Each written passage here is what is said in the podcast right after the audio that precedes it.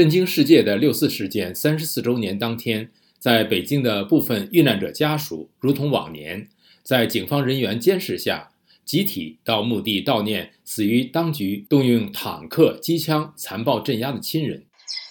没有任何眼泪，你走是我们全家的痛。六四，六四惨案，也是我们这个民族的痛，也是我们国家的痛。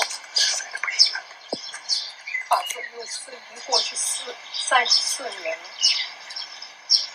这政府到现在没有一直没有面对现实，没有没有任何。美国之音记者叶冰发自华盛顿的报道：六四三十四周年，天安门母亲呼吁中共当局公布真相及遇难者名单。美国之音联系到了天安门母亲运动共同发起人之一和发言人尤维杰女士，她表示，难属们仍然坚持该群体二十多年前提出的三项诉求，即真相、赔偿、追责。尤维杰告诉美国之音，三十四年来向人民开枪制造六四惨案的人民政府，没有向成百上千的遇难者家属表示歉意，更没有赔偿。他说。没有任何质疑的一个惨案，到现在来自于政府，到现在没有就这件事情，哪怕向我们道歉，向人民忏悔，我内心是挺遗憾的。尤维杰指出，中共当局还严密监控丁子霖、张先林等部分难属，使他们无法接到外媒打来的电话。尤维杰告诉美国之音，天安门母亲们经过长期努力，在身份不易的情况下，寻求六四真相。和死难者及其亲属的信息，他说：“目前一共的就是有名字的、有名有姓的人，现在我们应该是二百零三位。”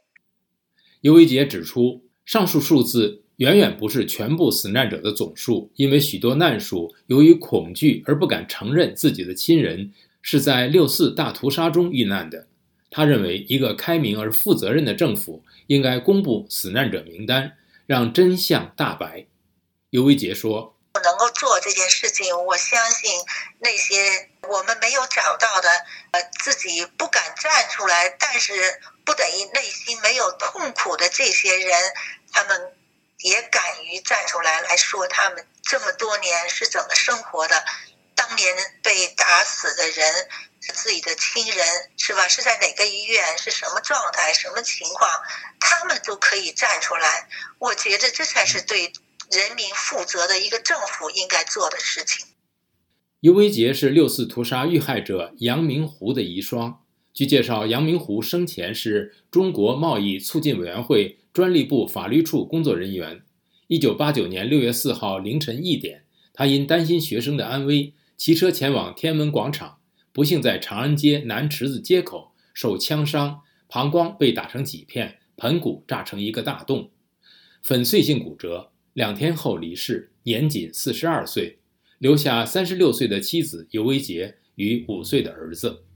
震惊世界的天安门事件三十四周年之际，中共当局一如既往地避而不提其当年所称的平息反革命暴乱，或者后来淡化为政治风波的这段历史。而是高度戒备，加强了对政治敏感人物的严密监控，要求他们在六四敏感期晋升及中断与外界联系，甚至强迫一些异议人士外出旅游，同时加紧驱赶一些在北京的人权律师及其亲属，严重干扰了他们的正常生活和工作。